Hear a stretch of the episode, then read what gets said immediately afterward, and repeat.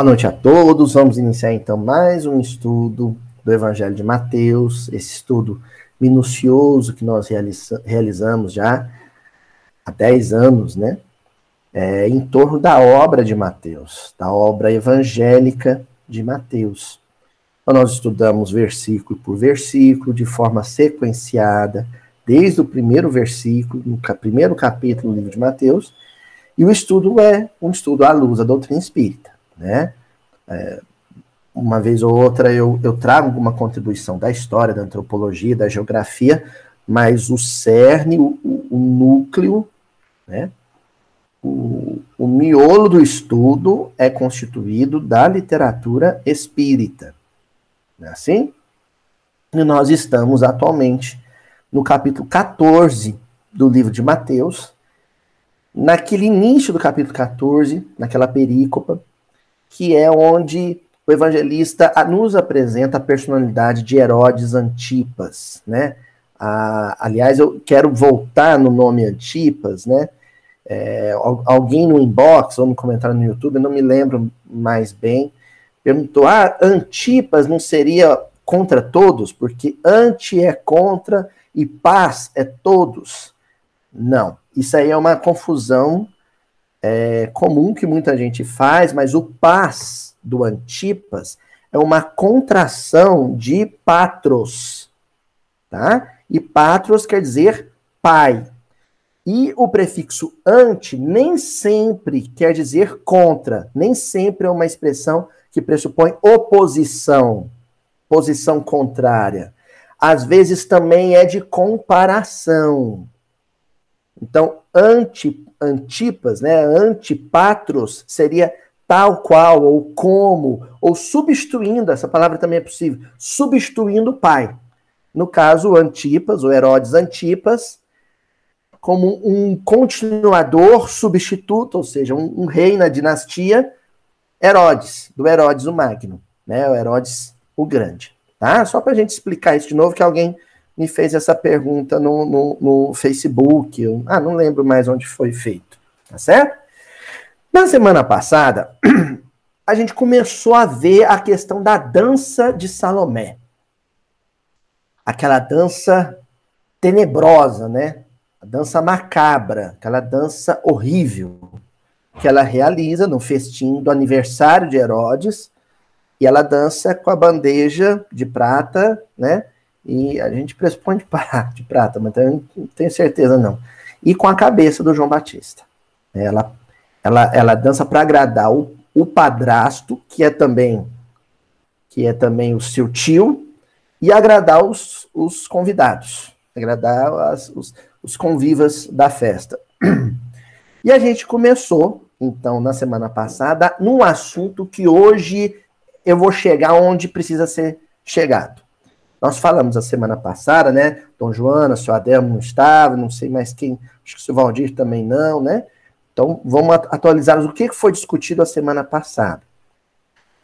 A dança, ela até, na, até aquele momento na antiguidade, ela era uma manifestação artística muito comum em ambiente litúrgico.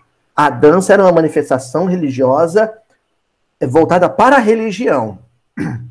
Tanto na cultura hebraica, então, a, as danças elas eram manifestações de louvor a Deus, quanto na cultura pagã, na cultura de, de adoração aos deuses, aos ídolos de pedra. Também as pitonisas, as sacerdotisas, elas também dançavam. Então a dança era uma manifestação restrita ao ambiente religioso. Quando é que a dança se torna uma manifestação muito comum em ambiente de entretenimento, de lazer, de festa? De diversão. Quando a, as manifestações de dança nas festividades é, consagradas ao, ao, deus Baco, na cultura romana, né, os chamados bacanais, né, aquelas festas regadas a vinho, porque Baco era o deus do vinho, é o Dionísio grego, né, e com uma sexualidade muito desregrada, havendo ali a manifestação de dança em adoração ao deus, essa dança ela acaba se confundindo com aquele gênero de entretenimento romano, greco-romano. As, as festas consagradas a Baco eram festas que se pareciam muito com as festas, muitas festas universitárias dos nossos dias. Entenderam? Álcool em excesso, sexo desregrado, muitas vezes entorpecentes, ilícitos, e música e muita dança, né? Então ali se torna um entretenimento. Aloysio, se a família de Herodes era uma família que é, transitava entre as duas culturas, entre a cultura hebraica e a cultura grega, como é que eu sei que tipo de dança e que tipo de festa era essa do aniversário de Herodes? Primeiro que a cultura hebraica, dona Joana, não cantava parabéns. A tradição judaica no, no século I não celebrava aniversário. Isso é uma coisa ocidental. Uma coisa mais recente. Não se celebrava isso. A cultura greco-romana, sim. Então, essa festa, uma festa de aniversário de Herodes, era uma festa greco-romana, uma festa clássica do Mediterrâneo Ocidental, acontecendo ali na Galileia. E, portanto, essa dança da Salomé era uma dança, ao mesmo tempo, de entretenimento, ou seja, para entreter, agradar os, os convidados, o que era próprio também da cultura romana, grega e romana, e, ao mesmo tempo, uma forma de celebração, uma ode, né? uma forma de consagração do corpo às figuras dos deuses romanos. Uma festa pagã, portanto. Né? Então, a dança ali significava isso, um tipo de manifestação de culto ao paganismo. Hoje a gente quase não usa mais a palavra paganismo, até porque grande parte da, da humanidade não é pagã, né? Pertence ao islamismo, ao judaísmo, ao cristianismo, que são todas as chamadas religiões do livro, né? São religiões bíblicas, né? Mesmo o islamismo é uma religião de origem bíblica. Então, paganismo, esse termo caiu em desuso, mas existe alguma coisa nos nossos dias que é análogo ao paganismo, que é uma outra forma de culto politeísta idólatra, de culto politeísta a deuses materiais. Só que Allan Kardec e os espíritos preferiam usar o termo materialismo para isso. Então, hoje não se dança mais em louvor ao materialismo, mas nós fazemos uma série de outras coisas que denotam que na minha prática vivencial eu cultuo mais os deuses humanos, as expressões de culto humanas do que o Deus espiritual. Né? Então, somos espíritas pagãos somos católicos pagãos, somos protestantes pagãos, somos judeus pagãos.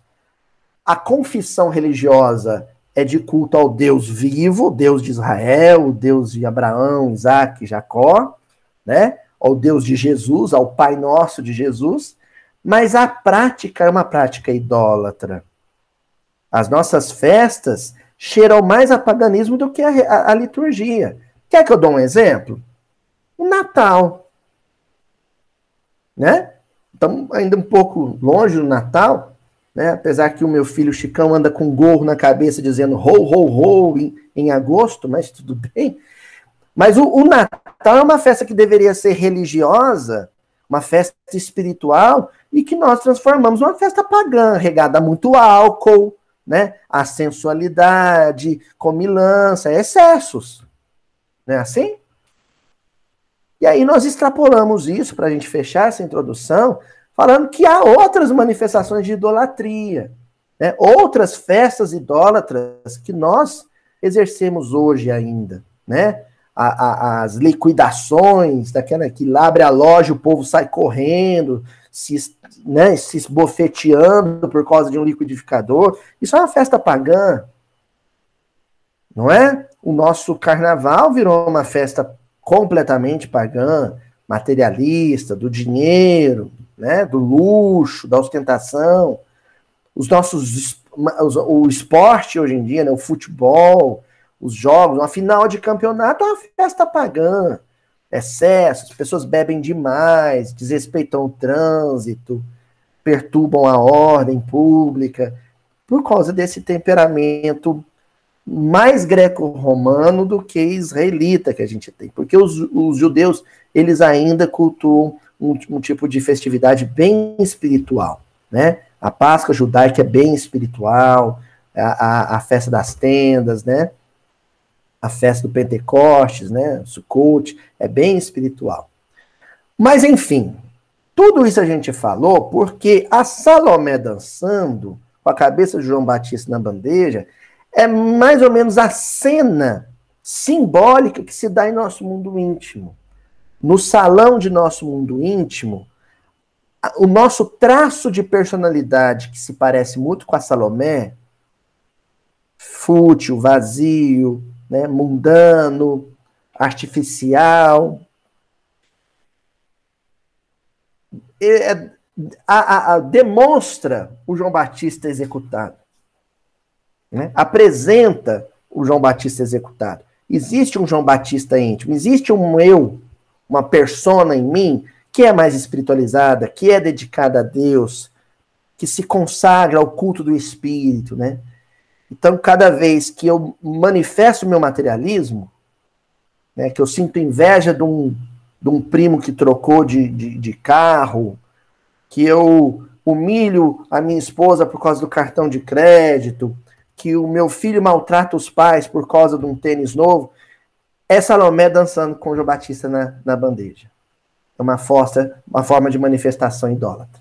Tá bom? O que, é que nós vamos estudar hoje, então? Nós vamos estudar Mateus, capítulo 14, versículo 7. Pelo que prometeu, com juramento, dar-lhe o que ela pedisse. Vamos repetir? pelo que prometeu, com juramento, dar-lhe o que ela pedisse. Então, nós até brincamos semana passada que foi promessa de bêbado, né? Porque, em tese, o, o, o Herodes ele não poderia executar o João Batista, porque ele não tinha autoridade para isso. A autoridade de execução nesse, nesse, é, dentro dessa perspectiva seria do Império Romano, né? Primeiro tinha que passar pelo, pela justiça romana, como foi o caso de Jesus, né? A não ser, olha que, que ironia, no caso da mulher, né? Se for uma mulher, pode mandar pedra. Mas caso contrário, não, né? Teria que levar para o sinédrio, o sinédrio julgar, a autoridade romana teria que dizer se é um crime contra o império ou não. E aí ele poderia executar. Então, ali na festa, ele prometeu, mas como prometeu nas, na frente de outras pessoas, ele teve que cumprir a promessa. E aí ele mandou na hora mesmo trazer o João Batista já executado, decapitado. Né? Mas não é isso que eu quero chamar a atenção nesse versículo. Hoje nós vamos, através da Salomé, compreender o Herodes e Herodias. Porque a Salomé era uma jovenzinha. Bem jovem, possivelmente, porque ela ainda não era casada. Então, era possivelmente uma menina de 16 a 17 anos.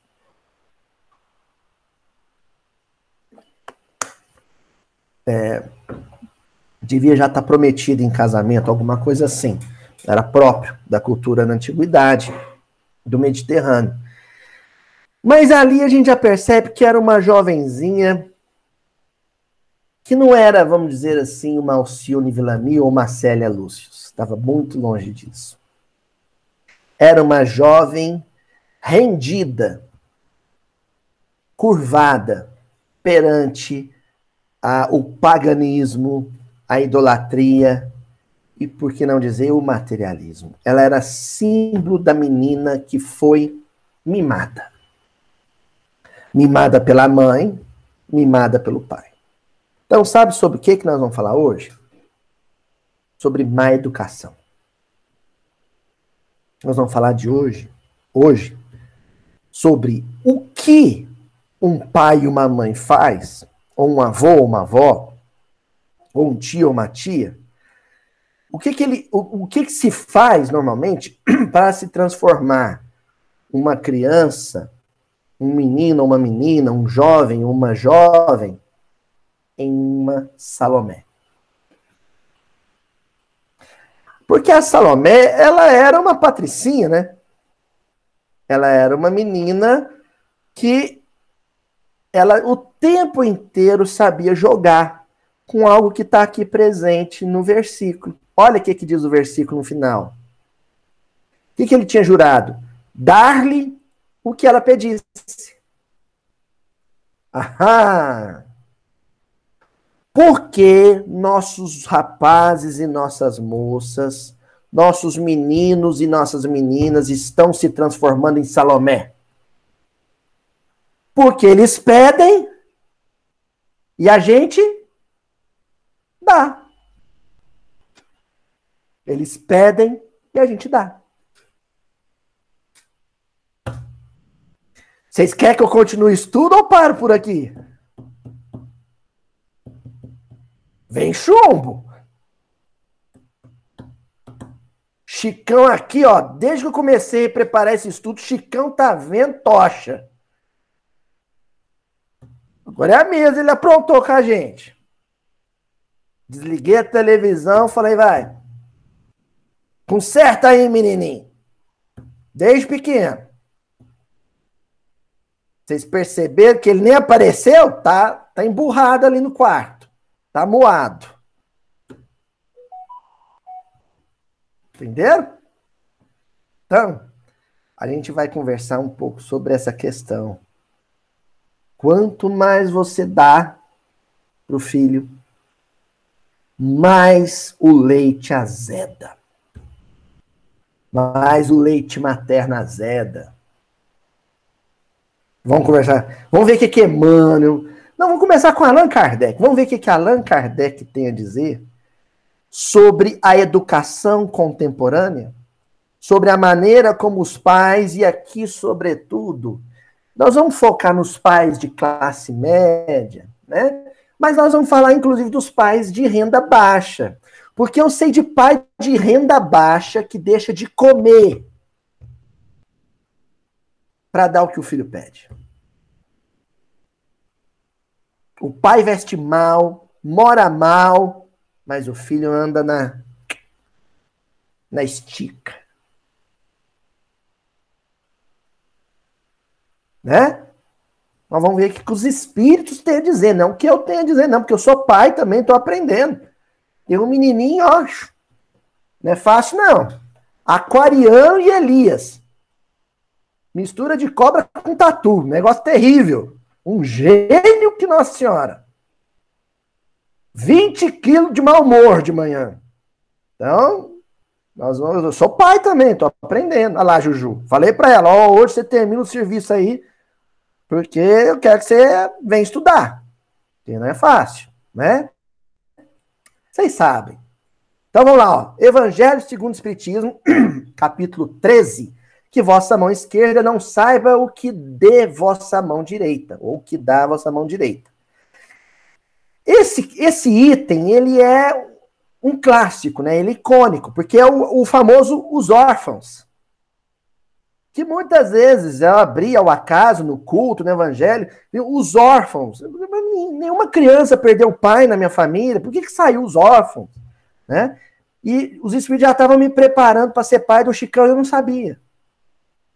Porque lá nesse texto diz assim: Meus irmãos, amai os órfãos se soubesseis quanto é triste ser só e abandonado, sobretudo na infância.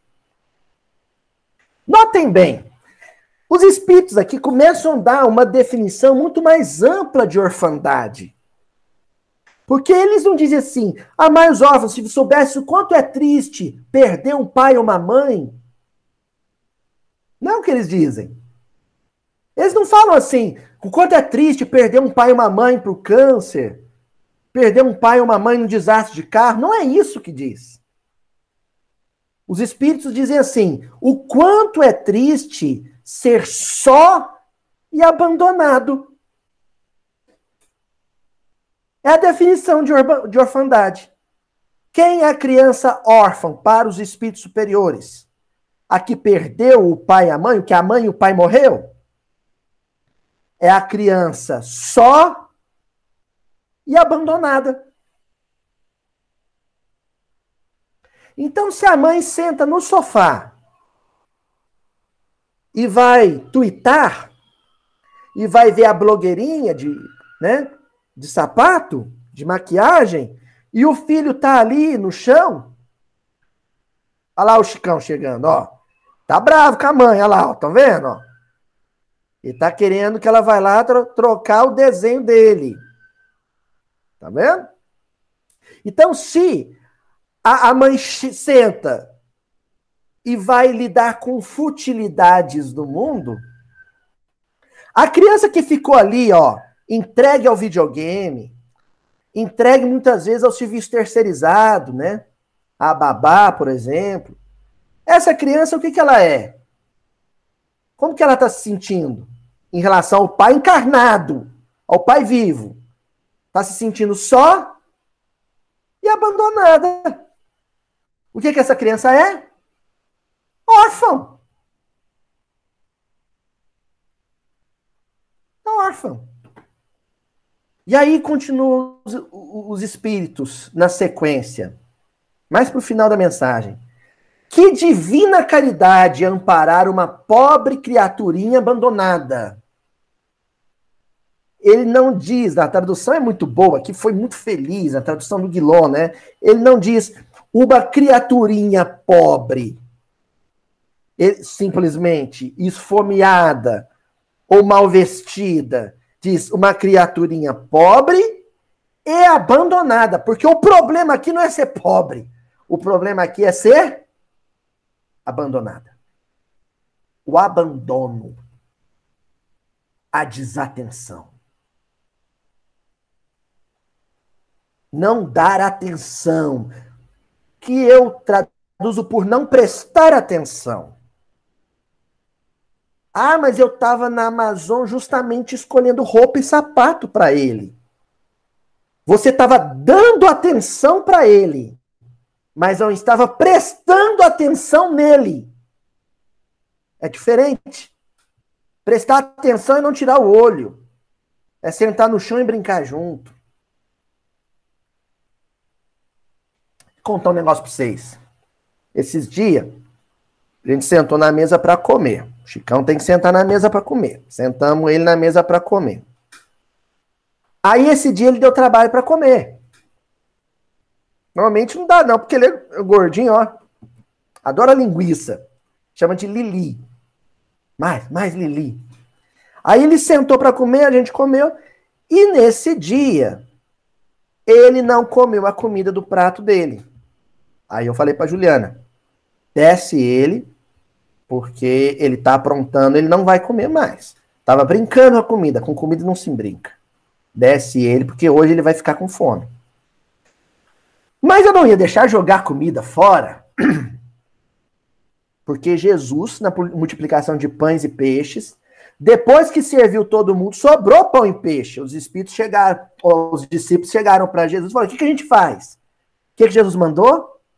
Guarda, porque amanhã a gente vai servir isso daí. Guarda. Aí eu falei para Juliana assim: Ju, me passa o prato dele, porque eu vou comer a comida dele. Na hora que ela me entregou e eu dei as primeiras garfadas, adivinha o que o danadinho fez? Estrilhou.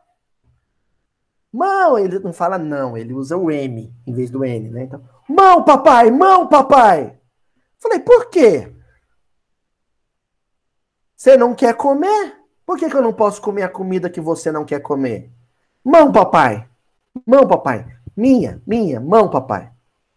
Falei, tá errado. Virei pra Juliana e falei assim: olha aí, ó. Ó o passado acordando aí, ó. Já identifiquei, corri, anotei lá um traço da personalidade e temperamento do meu filho. Tô de olho. Tô prestando atenção. Tô vigiando. Ó, ó, Chicão. Vou ver como é que isso vai se manifestando ao longo do tempo. Isso é prestar atenção. Quem não come junto com o filho não, não saca isso. Não, não, não capta no ar. Porque é detalhe. É detalhe.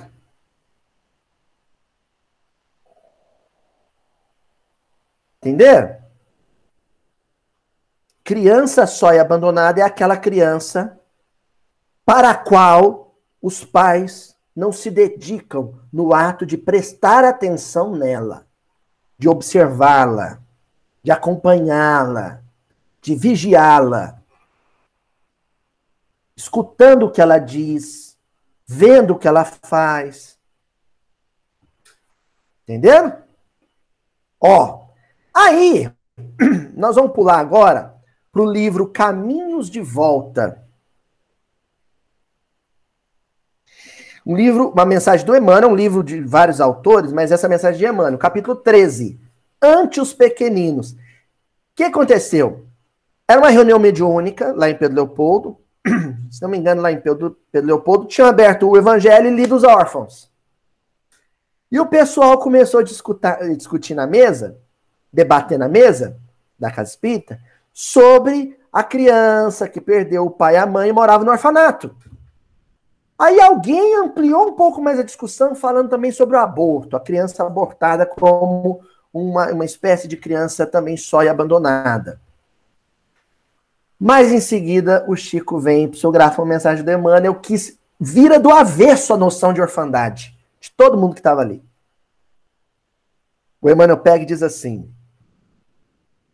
As notícias da imprensa nos últimos dias, referentes a crianças rejeitadas, induziram os nossos amigos em visita ao nosso ambiente de trabalho espiritual a longos comentários sobre a infância. Então ele falou assim: ó, tô vendo aí vocês conversarem sobre as crianças no sinaleiro, né? Vendendo bala. A criança dormindo debaixo da marquise. E continua. Estejam eles, os pequeninos, em ásperas provas no mundo, ou acobertados pelo reconforto doméstico, são todos eles espíritos, espíritos sedentos de apoio e luz na marcha evolutiva que lhes compete realizar. Então, Emmanuel pega e fala assim: mas vocês estão esquecendo daquelas crianças que são acobertadas pelo reconforto doméstico. Elas não são necessitadas também? E se são, que tipo de necessidade elas têm?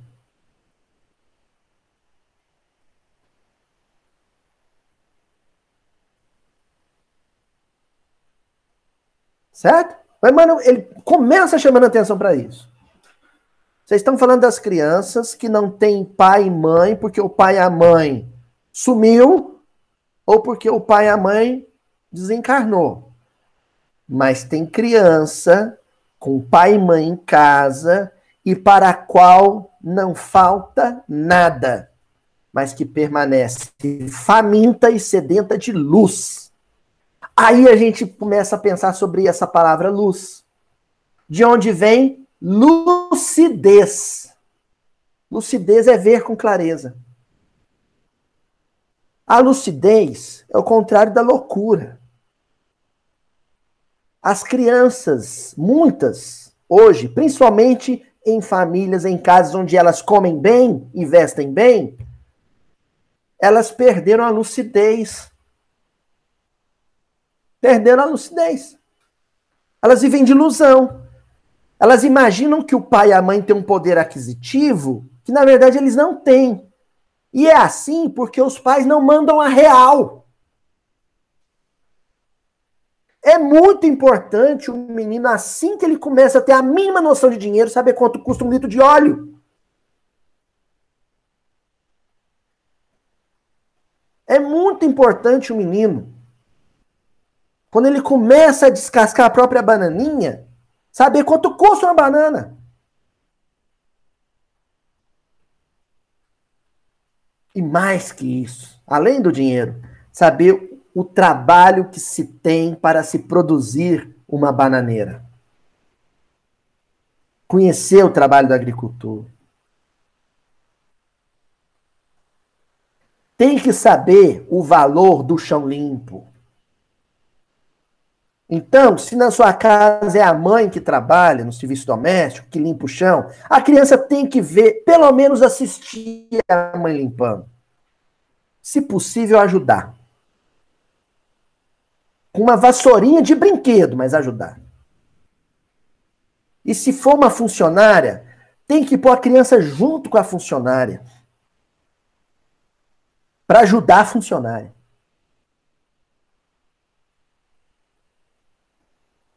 Se a funcionária vai varrer o quintal, a criança segura a pazinha e a funcionária varre o lixinho para a pazinha. E a criança joga no lixo. Isso é muito importante. Porque ela vai saber o valor do chão limpo. vai pensar duas vezes em comer bolacha fora do pratinho.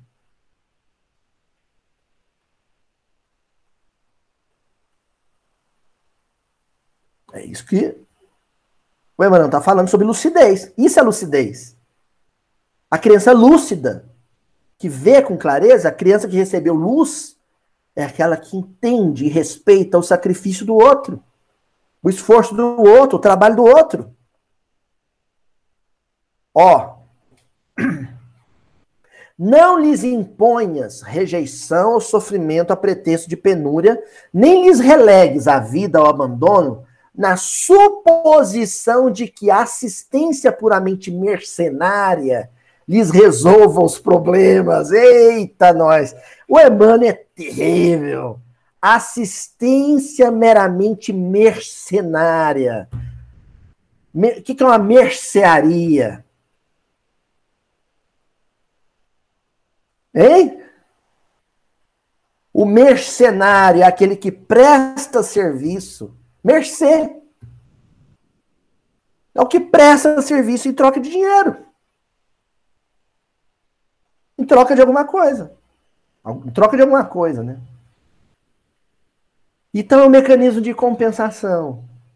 E eu tô vendo isso tanto na pandemia, porque tadinha das nossas crianças aquarentadas. Em troca de presente, né, Luiz? Tem criança que fala, pede o pai, a questão do dinheiro, o pai fala, não tenho dinheiro. Aí ela já fala assim, três anos, pega o cartão. Isso, isso. Então, gente, a, a, a, agora as crianças, a, tá, tá, a, quarentena está isolada, está deprimida a criança, o jovem. Ah, ele está tão triste, ele não está podendo sair, brincar com os colegas. Vou compensá-lo. Aí dá presente. Aí dá presente. Ah, eu dei aquele relógio da Apple lá, que faz não sei das quantas pro meu filho, porque ele está muito preso. É o ano de formatura dele, lá do, do ensino médio, e ele não está podendo viajar com os colegas. Vou presentear. E de repente a, a pandemia se torna uma galinha dos ovos de ouro para muito menino, né? Entendendo? Ó, isso é assistência mercenária. Leva teus filhos, Emmanuel, leva teus filhos ao pediatra e ao dentista, ao cabeleireiro e ao alfaiate, satisfazendo as exigências da vida comum. Não ouvides, no entanto, conduzi-los à ideia de Deus e às lições vivas do bem, a fim de que se lhes modele o coração para a vida superior. E eu achei genial, porque o Emmanuel deu exemplos aqui de coisas que são necessárias. Tem que levar no médico, tem que levar no dentista, tem que pôr roupa, ao alfaiate, tem que comprar roupa. Não é assim? Tem que cortar o cabelinho. Ele não citou aqui os excessos, o supérfluo. Porque o problema hoje nosso é o supérfluo. São coisas absolutamente desnecessárias. Então, uma criança de 8 anos, que não é um profissional liberal, que não vai sair sozinha de casa, não precisa ter celular. Não precisa. Não é necessário, não é vital. É isso que eu quero dizer. Entenderam? Não é vital. Não é uma coisa que se ela não tiver, ela vai morrer, que é o caso, por exemplo, do leite. O Emmanuel nem está falando disso. Ele está falando de coisa necessária. Mas ele acrescenta. Quando ele fala, dá isso tudo, mas não deixe de dar a ideia de Deus. Notem bem, não é religião, é a ideia de Deus, porque é diferente da religião é levar para o centro. Dar a ideia de Deus é aquela noção do Deus de Israel, o Deus espiritual e único. Então, quando você ensina a criança, desde pequeno, a não cultuar deuses, a não ser politeísta, a não cultuar o iPhone, a não cultuar a, a, a, a, youtuber, a não cultuar o cantor, a não cultuar o artista, aí você está dando a ideia de Deus. Entendeu? Agora, se ele vê o pai rendendo culto a deuses de pedra ou deuses humanos, aí essa criança vai crescer sem a ideia de Deus, mesmo que ela frequente um templo. Entendeu? Mesmo que ela frequente um templo. Então, o Emmanuel, na próxima lição, aliás, o Batuíra, perdão, na próxima lição, no livro Mais Luz, olha, está falando de lucidez, capítulo 89, Amparo à Criança. Olha só que coisa maravilhosa que o Emmanuel vai dizer agora, que o Batuíra vai dizer agora. Se buscamos sustentar a dignidade humana, abolindo a perturbação e imunizando o povo contra as calamidades da delinquência, é preciso proteger a criança. É preciso proteger a criança. Contra o quê? Contra o coronavírus? Contra o mosquito da dengue? Contra o malfeitor, o ladrão, o pedófilo? Sim. Mas existe um outro tipo de proteção. Que essa está relegada de lado, assim, pelos pais. Que proteção é essa? Abre aspas. Batuíra, hein? Entretanto, convenhamos que os grandes malfeitores da terra os fazedores de guerras e os verdugos das nações, via de regra, foram crianças primorosamente resguardadas contra quaisquer provações da infância. Olha o que o Batuíra está dizendo. Que a maior parte dos malfeitores da humanidade, políticos corruptos,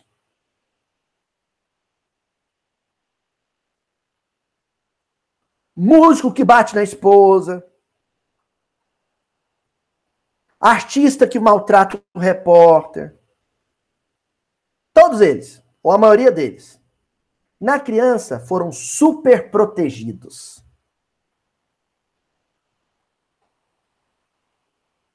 Gente, eu sou muito cri-cri, muito enjoado, mas na infância eu era mais. Um dia, eu incomodei tanto um colega meu, mas tanto um colega meu, e ele era fortinho, sabe? E meu pai chegou para me buscar na escola, e esse menino tinha me jogado no chão e tinha deitado em cima de mim. E meu pai disse que só viu minhas perninhas balançando assim. Meu pai disse que olhou aqui e falou assim: Eu conheço meu filho. E meu pai até hoje me fala que eu sou muito cri-cri. Ele falou assim: Eu conheço meu filho.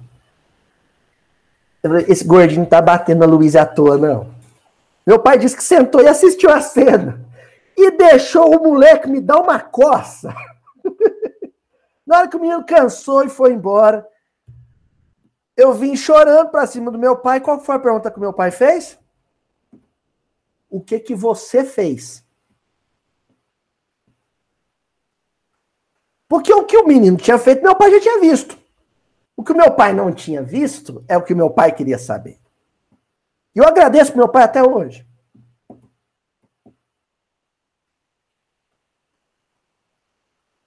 Super protegido. Mas tem mãe patachoca que chega, meu menino, um, um belisco. Vou contar uma história também do meu sobrinho. Meu sobrinho, minha irmã foi dar banho nele, ele era pequenininho. Minha irmã foi dar banho nele, olhou na, na coxa, perto da virilha, uma, uma marca roxa, certinha dos dentes, de uma mordida. Ah, no dia seguinte, minha irmã pegou, foi na escola. Chegou lá, chamou a professora no canto, levantou o shortinho do meu sobrinho, falou assim: Olha aqui a mordida na coxa do meu filho escola particular, porque a escola particular é terrível, né? Aí, olha aqui a mordida na coxa do meu filho. A professora virou para minha irmã e falou assim: "Então, Lidiana, eu vou te contar como é que foi que, os, que o seu filho levou essa mordida. Ele pegou o coleguinha, jogou no chão, pegou as duas pernas e deu uma chave de perna na cabeça do menino. Possivelmente tinha visto isso na televisão, né? Tinha visto isso no, no MMA, alguma coisa assim, ou no videogame. E deu uma chave de perna na cabeça do menino. O menino começou a afogar. Para conseguir se livrar da perna do meu sobrinho, o que, que o menino fez desesperadamente? Nhaque! Na hora que mordeu, meu sobrinho soltou.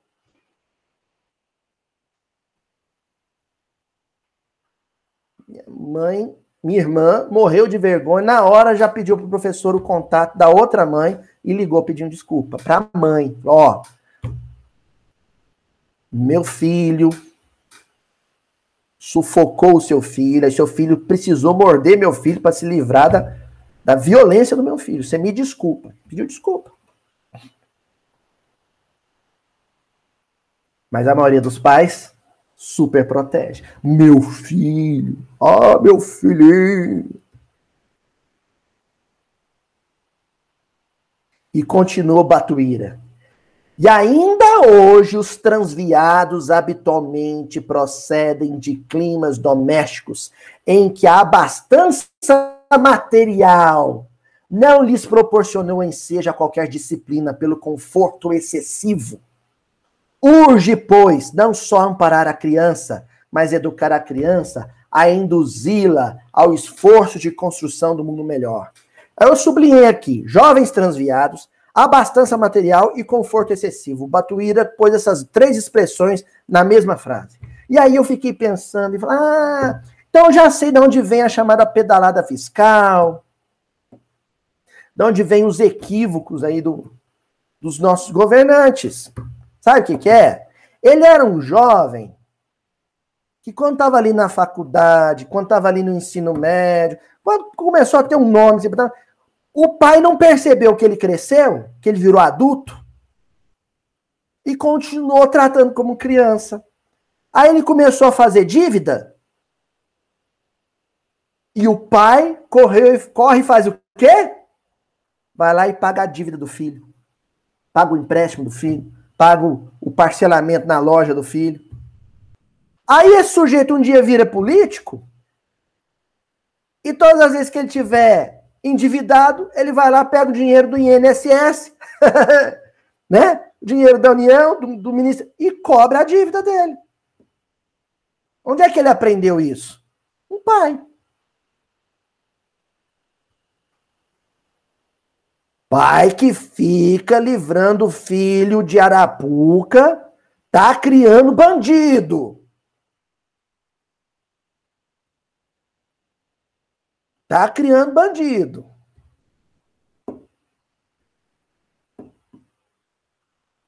Tem que deixar o filho ter constrangimento de receber uma ligação de cobrança. De ficar com o nome sujo. E falar pro filho: você não aprendeu isso comigo.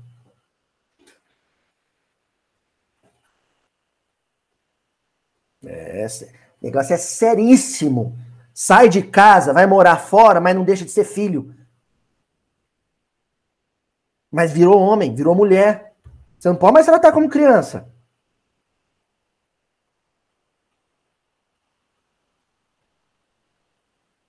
Agora nós vamos para o Fonte Viva. Agora é mensagem do demônio, capítulo 157. Crianças. E eu, eu acho interessante o cavalo de Troia, do Batuíra, do, do Emmanuel, né? Aí você joga lá no Google, né? Ou abre ao acaso o livro, lá, crianças. Você acha, ah, vai falar, as crianças são a esperança da humanidade. E eles vêm lá, ah, na moleira dos pais. Olha só o que, que o Emmanuel vai fazer com Mateus 18, 10, em que Jesus diz assim: Vede, não desprezeis alguns desses pequeninos. A, a fala de Jesus parece que Jesus está dizendo assim: pega no colo. Se chorar, pega no colo. Dá mamar. O Emmanuel vem e começa dizendo assim: Quando Jesus nos recomendou não desprezar os pequeninos, esperava de nós não somente medidas providenciais alusivas ao pão e à vestimenta. Muitos pais garantem o conforto material dos filhinhos, mas lhes relegam a alma a lamentável abandono. Hum. O que, é que você dá para seu filho? Mamá. que mais? Roupa. que mais? Remédio. que mais? Plano de saúde. que mais? Escola particular. que mais? Brinquedo. Que mais?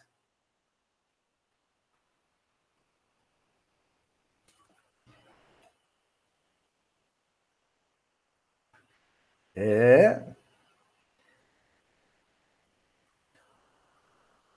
Com a pandemia, né?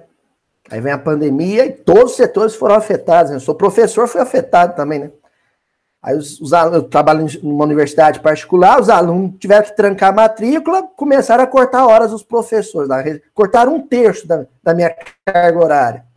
Aí o Chicão, a gente comprava um leitão invocado para ele, não sei o que, kids. Um leite assim, turbinado. O moleque tá um touro. Chamei a Juliana, falei, ó, não dá não. Vão que, ter que pular para um leite mais barato.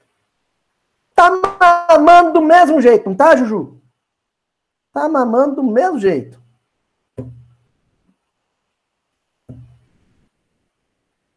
Porque minha mãe falou que fazia mingau de fubá para mim. Minha mãe era muito pobre quando eu nasci. Que me mantinha no mingau de fubá. Tô aqui também, portão. Então, uma coisa importante disso que o Emmanuel está falando é que quando as coisas, a, a crise chegar na minha casa e tiver que o nível de vida, de conforto baixar para os pais, tem que baixar para as crianças também. Você não pode isolar elas desse processo, porque ela tem que depois casar e ter a vida dela e saber o que é crise. Então a coisa ficou feia aqui em casa. Ó, vão ter que cortar o pão de queijo, agora é só o pão de sal. Ó, a carne agora é de segunda. Para todo mundo, inclusive para criança. Mas o que, que os pais falam? Aguenta o rojão, tira de si para preservar o filho. Não pode fazer um negócio desse. Porque senão, a menina depois vai casar, aí quando ela tiver crise com o marido, crise financeira com o marido, ela não vai aceitar. Vai ser um inferno, vai brigar com o marido.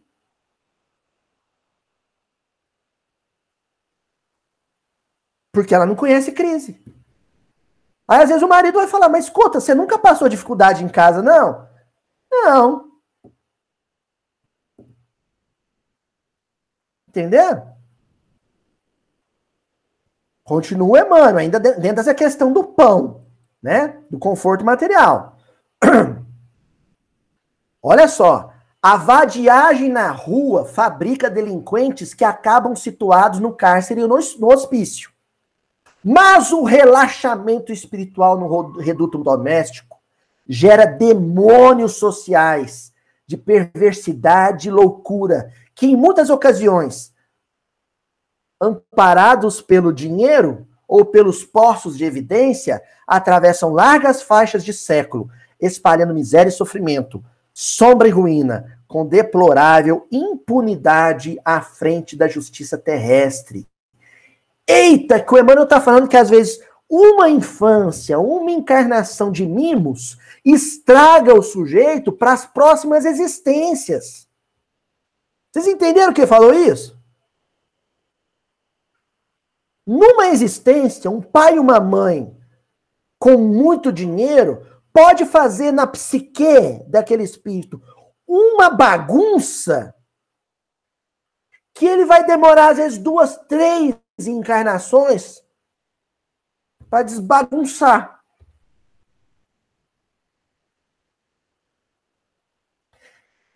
E detalhe, hein? Às vezes vai voltar como filho desse mesmo pai, dessa mesma mãe. E o pai e a mãe não vai saber, mas esse menino já nasceu torto. Já nasceu mal inclinado. é que ele ainda tá com ranço dos mimos excessivos que você deu para ele na existência passada.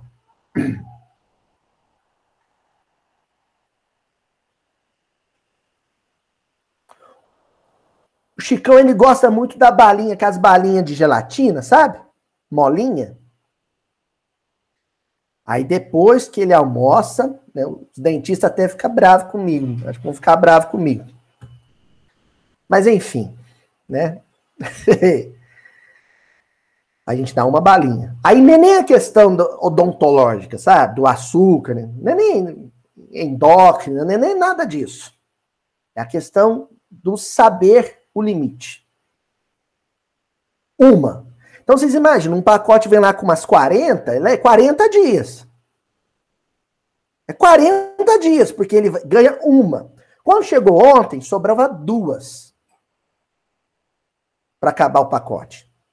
Ele manjou aquilo e pediu as duas. Eu virei para ele e falei, eu e a Juliana, falei assim, ó, se você comer as duas, amanhã não tem. Quer, quer, quer, quer, quer. Juliana, hoje teve balinha? Não, hoje não teve balinha. Eu até podia comprar um outro saquinho de balinha e recomeçar o processo. Mas aí eu estaria me tornando um pai, sabe o quê? Sem vergonha. Um pai à toa. Desonrado. Desonrado. Então hoje o Chicão comeu e comeu bem, viu? E no final, bala, bala, bala, bala. Não tem Chicão. Você comeu as duas ontem e ficou sem hoje.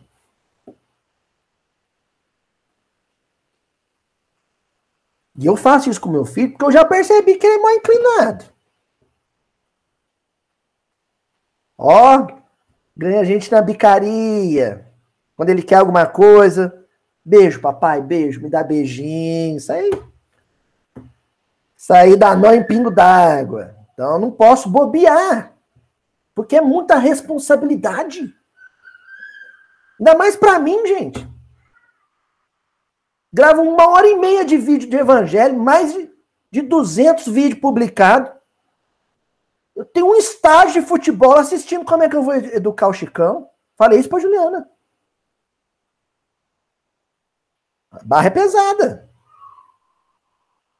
Não é assim? Ó, continuando. O prato de refeição é importante no desenvolvimento da criatura. Todavia, não podemos esquecer que nem só de pão vive o homem. Lembremos-nos da nutrição espiritual dos meninos, através de nossas atitudes e exemplos, avisos e correções. Em tempo oportuno, de vez que desamparar moralmente a criança nas tarefas de hoje, será condená-la ao menosprezo de si mesma nos serviços de que se responsabilizará amanhã. Então, outro dia, acho que foi o Éder, não tenho certeza quem foi, que eu comentei assim, se, se não foi você, você me fala, Éder, que eu comentei assim, ah, eu pus o, o, Chico, o Chico no castigo. Aí alguém falou assim, não usa essa palavra castigo não. Foi você, Éder? Não, não sei quem foi. Não usa essa palavra castigo não, essa palavra não é legal. Eu sou um apaixonado por etimologia das palavras, vocês sabem disso, e acho que é daí que nasce o miudinho. Eu adoro a origem da palavra. Ela vem de qual língua, né? Ela é o resultado de, de alguma junção de outras palavras, como é que é, né? Aí eu falei assim, é mesmo, eu falo castigo, né? Será que é errado? Mas o que, que significa castigo? Aí eu fui pesquisar a etimologia da palavra castigo e descobri que vem de castus, em latim. Sabe o que quer dizer castos? Puro. Pureza. Só que, durante a Idade Média, como se entendia na, na teologia da mortificação do corpo em Santo Agostinho, de que a pureza só poderia ser atingida através da autoflagelação física, ou ajoelhar no milho e coisa e tal, aí se distorceu o sentido original, mas castidade é pureza, é a busca da pureza. O castigo é aquele processo que purifica que não precisa ser a violência, e não deve ser a violência, viu, gente? Mas a gente não pode deixar sujar a mentalidade infantil com os conceitos da, da, da sociedade de consumo atual. É, então, um verso do, do Gilberto Gil lá na música Tempo Rei, que ele fala assim: Mães senhoras, pais corujas, vejam como as águas de repente ficam sujas.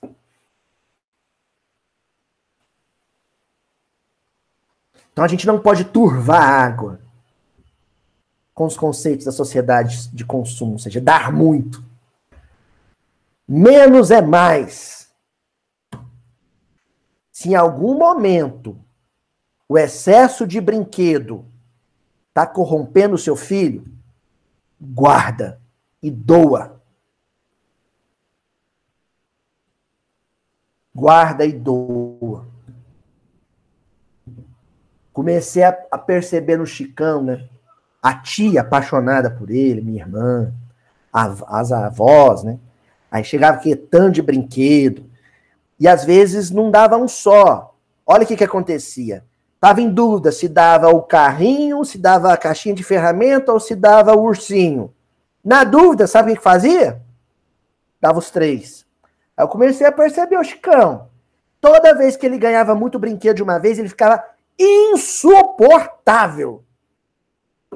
Dois, três dias depois, quando enjoava dos brinquedos e largava já de lado, melhorava.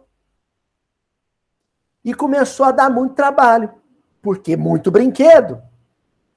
No final do dia, ele já sonolento, ou preguiçoso, que eu já detectei nisso, que ele é bem preguiçoso, não queria guardar o brinquedo. O que, que nós fizemos, Juliana?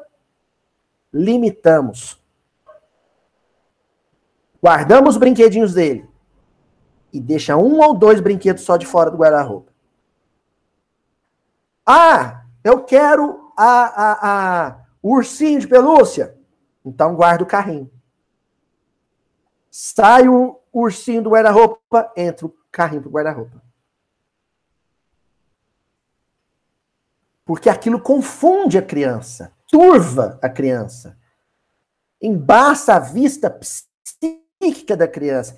É coisa demais, é o demais. É aquele menino bobo que vai na loja de brinquedo e não sabe o que quer, porque quer tudo. Ou porque já tem tudo.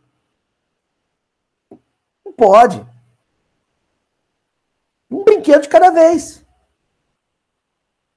Aí depois cresce, fica aquele adulto bobo que tem uma parte da roupa inteira de sapato. Aí Melda Marcos, você lembra? Foi presidente das Filipinas. Ela tinha lá mil e tantos pares de sapato. É, vira aí Melda Marcos.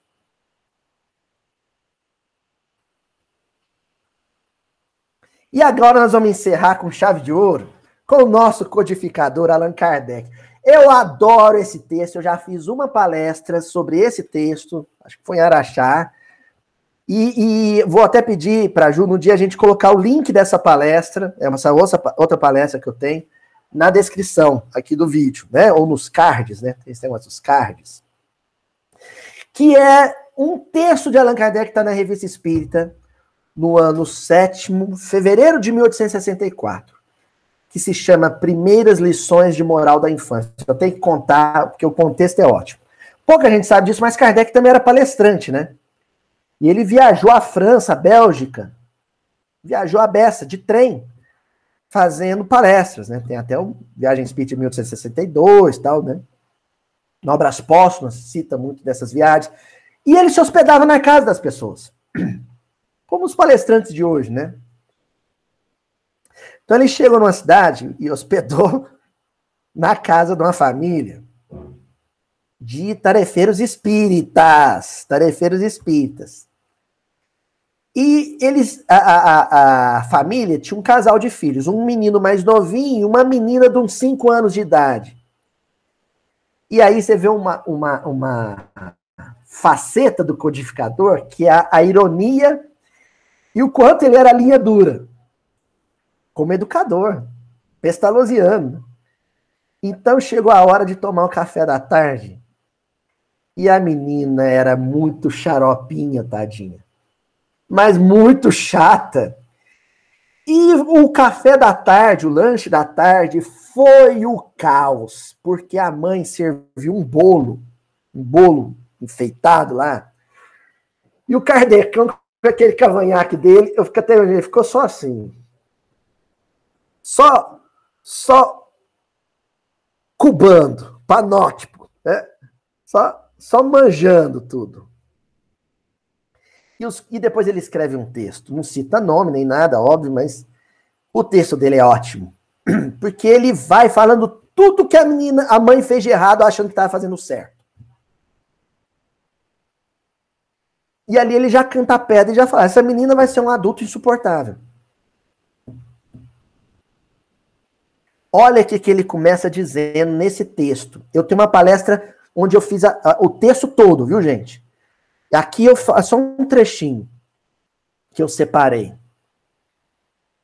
De todas as chagas morais da sociedade, o egoísmo parece a mais difícil de extirpar.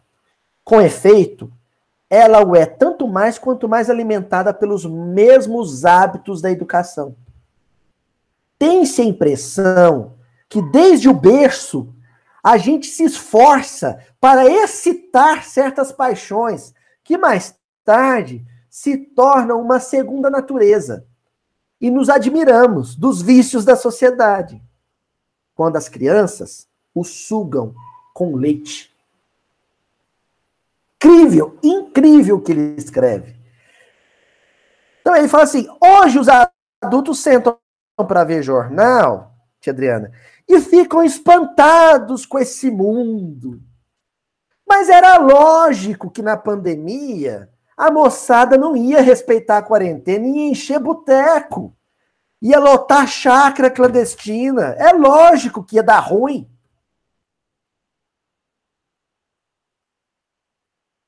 Que outro dia, uma, uma psicóloga, pedagoga, professora, não sei, eu fui, fui visitar, outro dia, antes da pandemia, viu, gente? Fui visitar a casa de um amigo e tal, e tava lá, né, chegando o Chicão na chincha, e a, a, a pessoa virou para ele e falou assim: Olha, eu fiquei observando que você disse não. Muitas vezes a palavra não. Você não pode fazer isso, porque senão você reforça a negatividade na criança.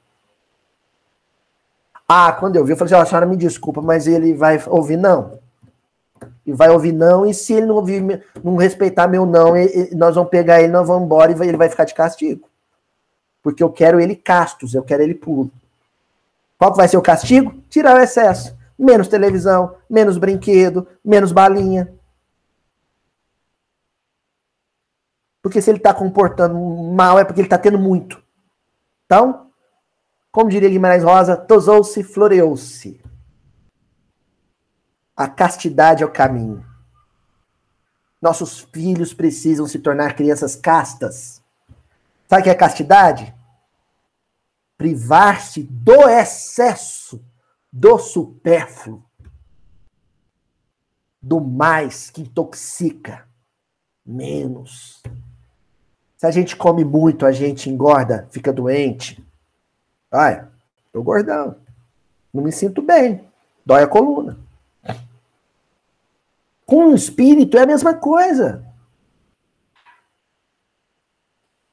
E aí o Kardec fala assim: depois você vê essa molecada virar adulto, marginal, e leva susto. Ah, não sei por que, que o mundo tá assim, cada vez pior. Mas é lógico.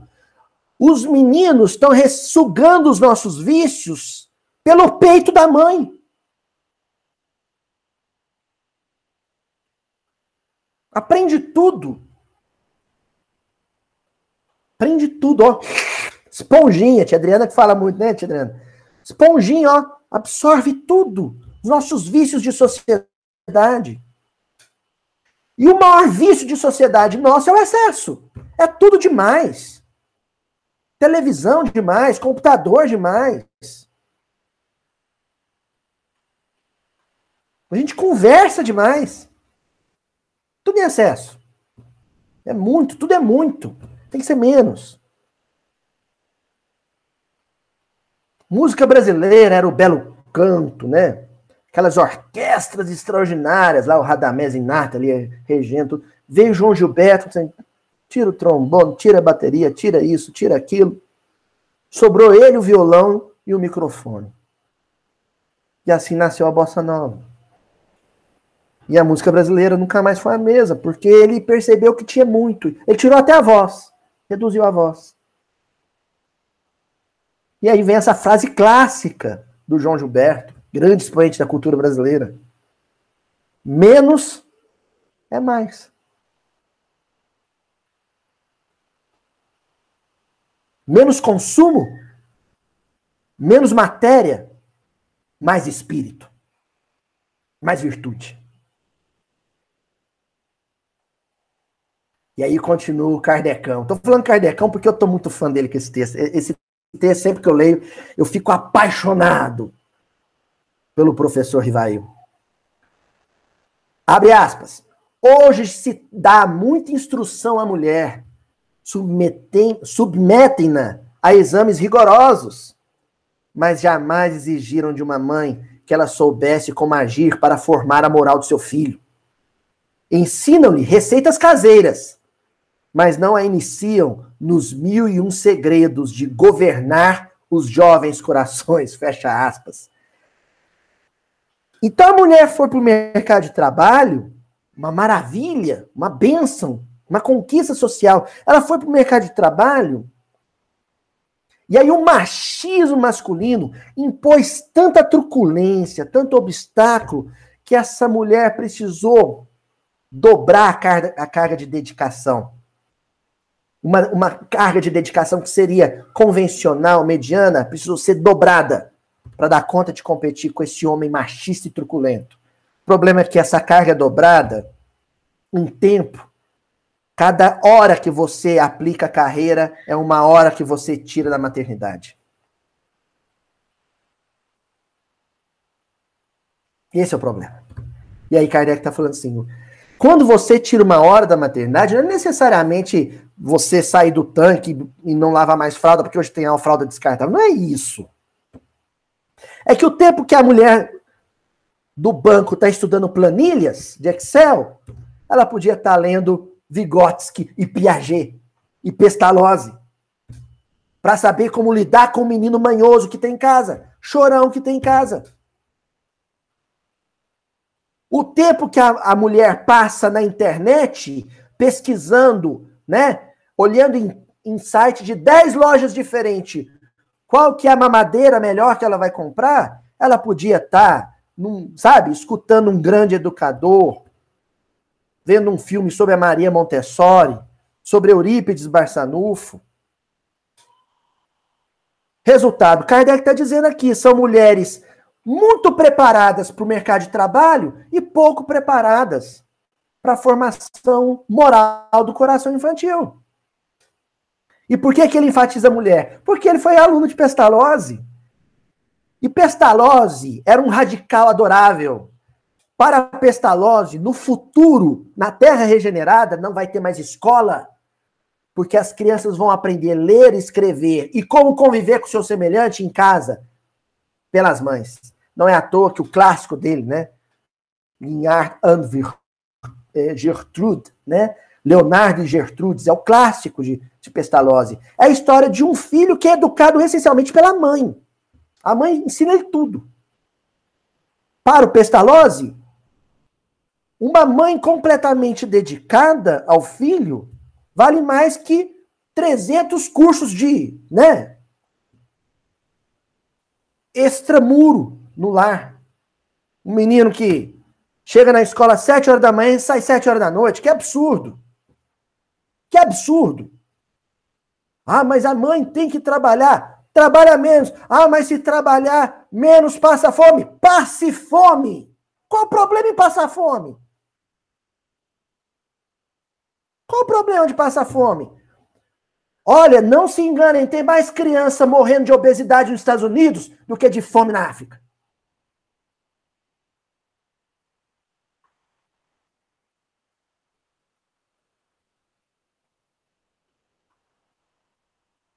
Eu não estou falando da mãe da favela.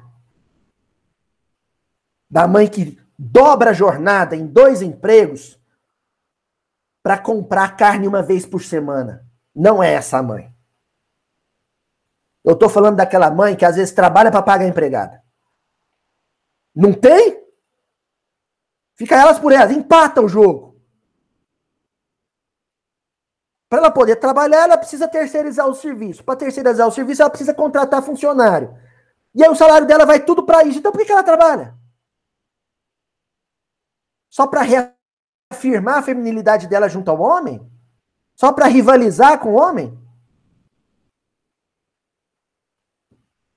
Só para não ficar em casa?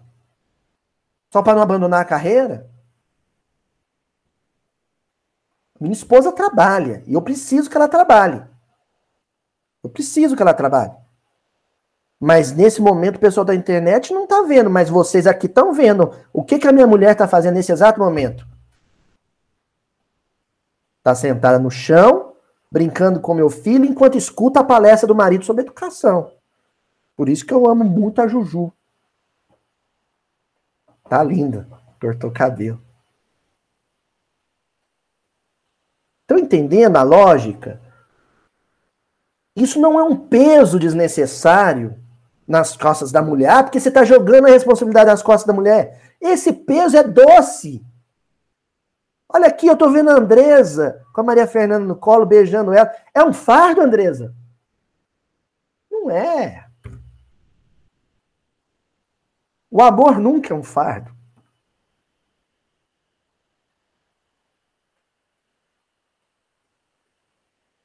Outro dia minha mãe virou para mim e falou assim: Ô oh, meu filho, por que, que eu não fiz uma faculdade, né? Hoje eu tô aqui, ó, vivendo aposentadoria aqui, a pensão, seu pai me dá. Eu falei assim: Ô oh, mãe, obrigado. obrigado por ter escolhido ficar comigo. A senhora pôde fazer isso. Tem mulher que não pode. A senhora pôde fazer isso. Obrigado.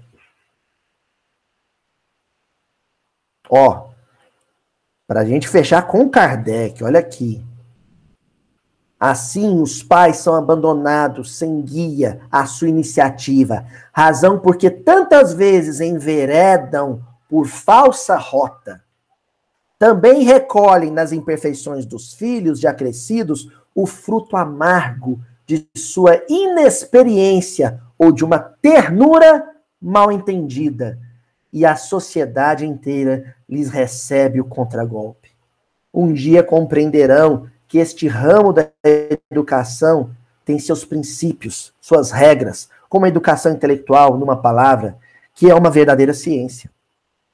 Talvez um dia também haverão de impor a toda mãe de família, isso é Allan Kardec que está dizendo, haverão de impor a toda mãe de família a obrigação de possuir esses conhecimentos, como impõe ao advogado a de conhecer o direito. Mães, mulheres, trabalhem, ocupem postos na sociedade, façam curso superior, sejam médicas, engenheiras, prefeitas, mas acham um bom tempo para estudar o seu filho e para estudar sobre o seu filho. Estudar seu filho é dar comida na boca dele, é sentar no chão, é pôr ele para dormir, é vê-lo, é observá-lo. E estudar sobre seu filho. Conheçam os grandes educadores, entendam o temperamento infantil. Leiam André Luiz, leiam Emmanuel, esses textos que eu citei aqui todos. E se o trabalho de vocês lhes permitir um conforto material, quando o seu filho disser, eu quero, e você já deu no dia anterior, não dê no dia seguinte. Diga não. Não, meu filho. A mãe tem como comprar, o pai tem como comprar, mas não vai te dar. Porque o grande erro do Herodes e da Herodias foi esse. Salomé, o que você me pediu eu te dou. E o Herodes foi capaz de dar, inclusive, a cabeça de um santo para essa menina mimada dançar no meio dos convidados. Até a semana que vem, gente.